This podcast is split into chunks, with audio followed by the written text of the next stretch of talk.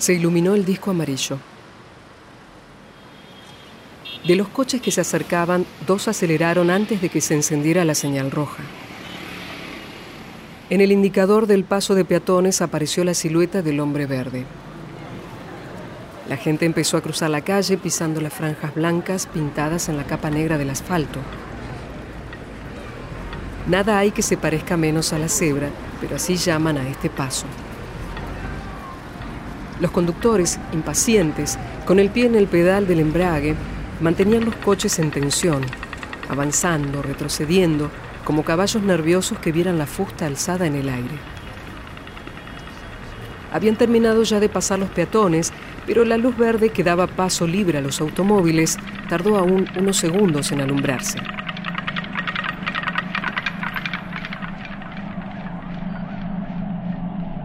Hay quien sostiene que esta tardanza, aparentemente insignificante, multiplicada por los miles de semáforos existentes en la ciudad, y por los cambios sucesivos de los tres colores de cada uno, es una de las causas de los atascos de circulación o embotellamientos si queremos utilizar la expresión común.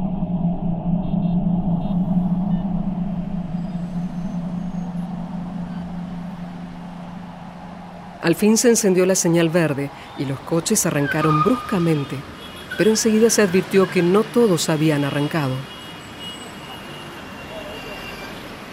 El primero de la fila de en medio está parado. Tendrá un problema mecánico. Se le habrá soltado el cable del acelerador o se le agarrotó la palanca de la caja de velocidades.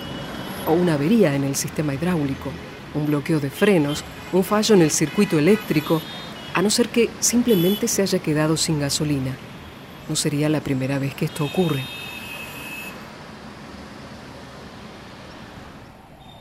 El nuevo grupo de peatones que se está formando en las aceras ve al conductor inmovilizado, braceando tras el parabrisas, mientras los de los coches de atrás tocan frenéticos el claxon.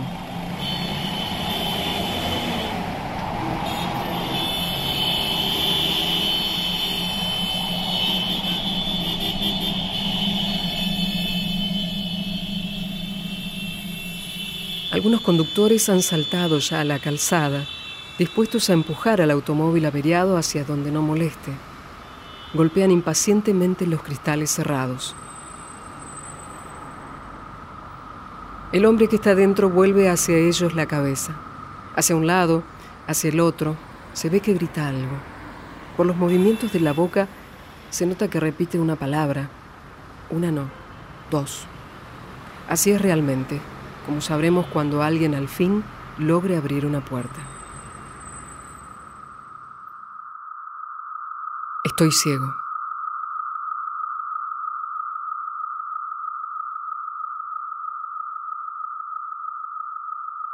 Nadie lo diría. A primera vista, los ojos del hombre parecen sanos, el iris se presenta nítido, luminoso, la esclerótica blanca, compacta como porcelana.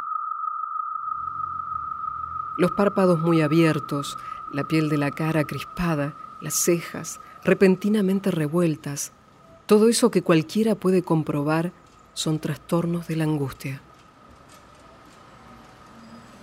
En un movimiento rápido, lo que estaba a la vista desapareció tras los puños cerrados del hombre, como si aún quisiera retener en el interior del cerebro la última imagen recogida, una luz roja, redonda, en un semáforo.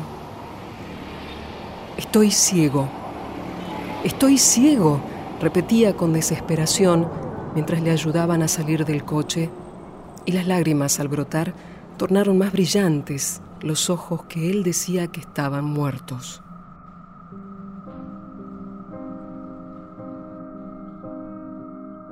José Saramago, Ensayo sobre la ceguera.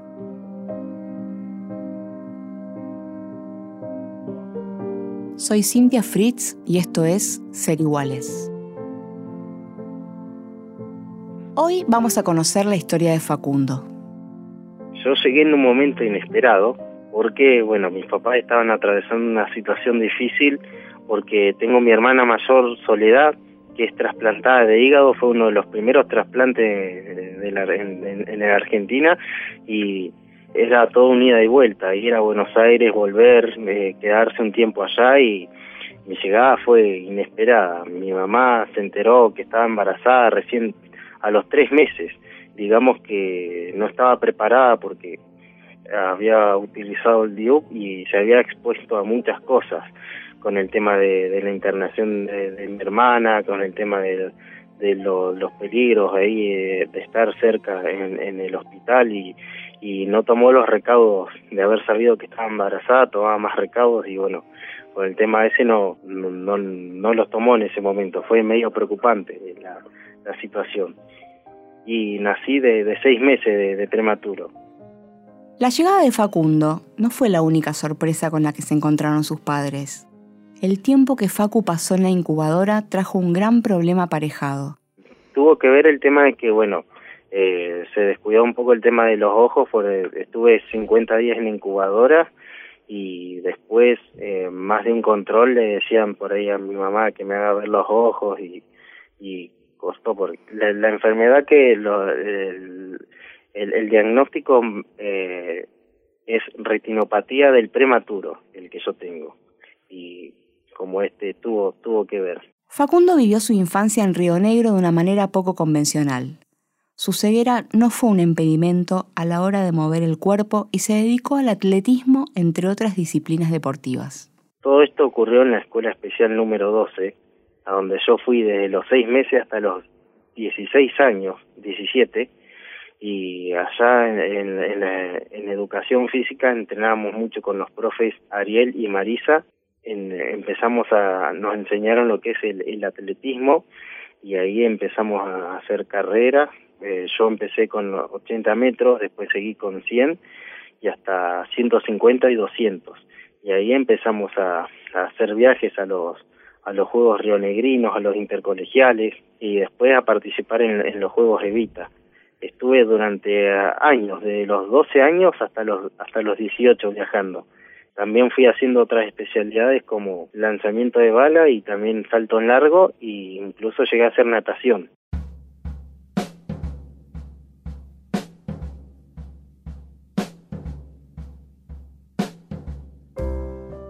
Yo me pregunto, sin embargo, ¿qué cosas sí le cuestan a Facu? ¿Qué cosas pueden hacer las personas que sí ven para ayudar a alguien que no ve y para lograr que las cosas sean más simples? Mm, depende de por, el lado que lo tomemos prácticamente. Yo si bien de a poco me voy orientando, eh, todavía me cuesta. mi familia también por ahí han tenido miedos y, de, de, todo un poco, ¿no? Pero de a poco fui voy haciendo.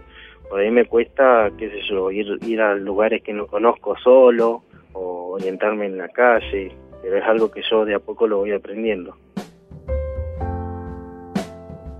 Saben haber muchas dificultades con el tema de por ahí donde cuando vamos en la calle, donde se estacionan algunos vehículos o por ejemplo el tema de las rampas, a nosotros con el tema de orientación nos, han enseñado que siempre tenemos que bajar por la por la rampa en las calles, que es el, mejor camino cuando cuando cruzamos y demás. O por ahí cuando cuando vamos por la vereda que tenemos una pared encontramos algunos autos estacionados de punta o cosas así no eh, yo por ejemplo que voy con el bastón el bastón detecta las cosas que están de en, abajo no las cosas que están arriba. Por ejemplo, si hay un canasto eh, de basura, lo podemos tropezar.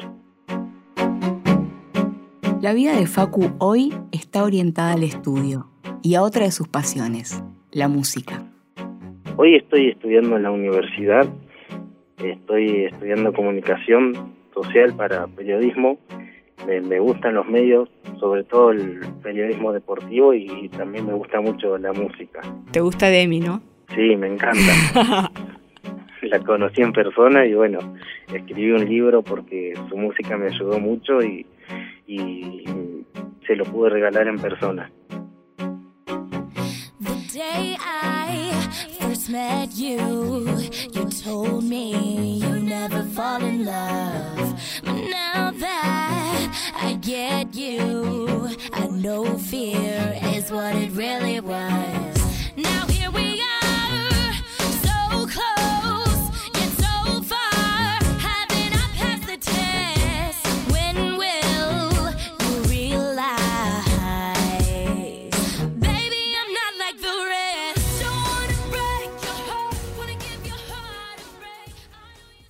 APANOVI es la Asociación Pro Ayuda a No Videntes. Funciona desde 1979 y está destinada a asistir a personas ciegas en tareas o actividades como computación, entrega de bastones, asesoramiento legal, accesibilidad y deportes. Él es Santiago Morrone, su director.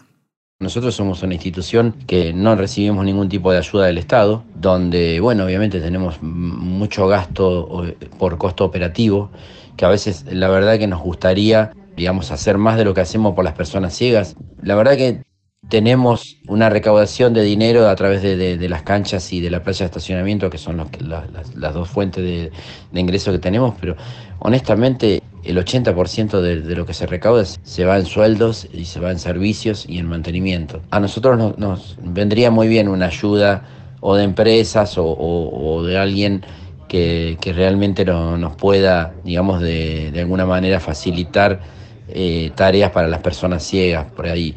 Eh, a veces sobre todo en bastones, que nosotros fabricamos bastones y donamos a las escuelas o se lo damos a las personas ciegas que no lo pueden pagar. No es fácil manejar una institución económicamente, no somos ajenos a lo que pasa en el país. Estas cuestiones de los servicios y todo eso que son muy caras.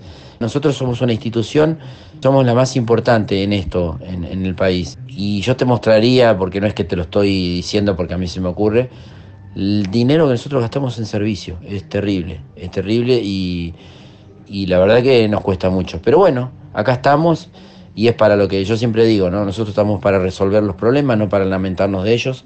Y es lo que hacemos, y así, así fuimos creciendo a pesar de todo. Llevar adelante una institución no es sencillo, especialmente en un país como el nuestro. Me parece que como suceden las cosas en nuestro país, eh, la intención es buena, en la práctica, bueno, no se da. Me parece que falta mucho, me parece que hay muchas veces funciona mal la cuestión inclusiva, porque una de las cosas que, pasa es que mm, el funcionario por lo general no tiende a comunicarse con el usuario directo para, para hacer las cosas. Entonces, ¿qué pasa? Te proponen algo, te llaman cuando ya lo tienen prácticamente hecho. Vos no participaste demasiado. La intención fue buena, pero por ahí en la práctica no, no, termina sirviendo, no termina siendo del todo funcional a lo que, a, lo que las personas con discapacidad por ahí necesitan, ¿no? Eh, si bien hay un poco más de diálogo ahora que, en otras épocas, yo creo que falta, falta mucho. Así que, no, no sé, me parece que, hay que charlar más, me parece que, que hay que tratar de dialogar más con respecto a los funcionarios, ¿no? Eh, a veces leyes que son, digamos, indirectas terminan perjudicando a, no solamente a las personas con discapacidad, sino a cualquier persona que tenga algún tipo de limitación, o como por ejemplo, bueno, hablamos de los autos estacionados en, en plena rampa, las motos en la vereda, los andamios que es algo peligrosísimo para las personas ciegas porque no son detectables a los bastones, porque no tienen la parte de abajo, o sea, uno se de casualidad se mete entre medio de los dos, digamos, eh, de los dos parantes y por ahí el próximo parante se lo, se lo lleva por delante, ¿no? Hay unas leyes y todo, pero no, no se cumplen. ¿Cuánto ayudamos? ¿Cuán conscientes somos de que a nuestro paso podemos estar haciendo cosas que perjudican a los demás? Esto no tiene solo que ver con la diferencia entre ver o no ver tiene que ver con la capacidad o incapacidad de pensar en el otro. En cualquier otro, en ese que tenemos al lado, en el que viene detrás nuestro, en ese que no somos nosotros. ¿Podemos salir de nosotros mismos y expandir nuestro accionar para no perjudicar a nadie? ¿Somos capaces? Creo que la concientización es importante, pero yo siempre digo lo mismo, ¿no? O sea, mm, me parece que, la barrera más eh, dura, eh, más difícil de, romper es el prejuicio. Me parece que nosotros como sociedad somos, somos prejuiciosos por naturaleza. Quizás hay otras sociedades que también lo sean, no lo sé.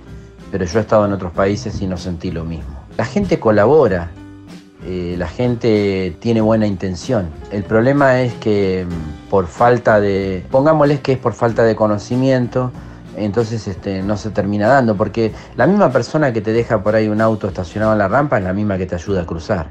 Entonces a veces es como inentendible, ¿no? Esta cuestión de, bueno, yo hago una cosa o, mm, te doy una mano, pero en realidad lo, que yo estoy haciendo te está perjudicando también. O te dejo una moto en la vereda o, un auto. Y entonces es, medio inentendible eso a veces. Son cuestiones, viste, que a veces a mí me cuesta comprender.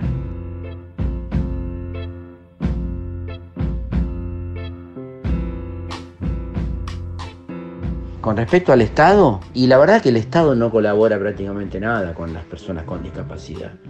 A nivel eh, laboral, que hay, hay leyes, leyes donde, por ejemplo, las personas ciegas podrían tener una de las cosas ¿no? que, está es un comercio en, en un lugar público, no se cumple o se cumple muy poco. Te ponen 10.000 trabas porque por supuesto primero están los amigos de los funcionarios y están eh, todo eso y después venimos las personas con discapacidad. Yo pude lograr tener mi negocio en la facultad. La verdad es que es muy difícil. Es todo muy burocrático, es todo muy, muy engorroso, con las obras sociales, con los hospitales, ¿viste? Tenemos, o sea, no estamos ajenos a la realidad de nuestro país. Y eso se, ve en, en, todos lados y por supuesto se ve también en las personas con, con discapacidad, ¿no? Soy Cintia Fritz y esto fue Ser Iguales. En la locución estuvo Gisela López. En la producción, Diego Mintz. En la operación técnica, Esteban Villarroel. Si querés comunicarte con nosotros, puedes hacerlo a serigualesnacional.gmail.com Puedes escuchar todos los episodios de Ser Iguales y más podcasts de Radio Nacional en Spotify, en Apple Podcast y en radionacional.com.ar.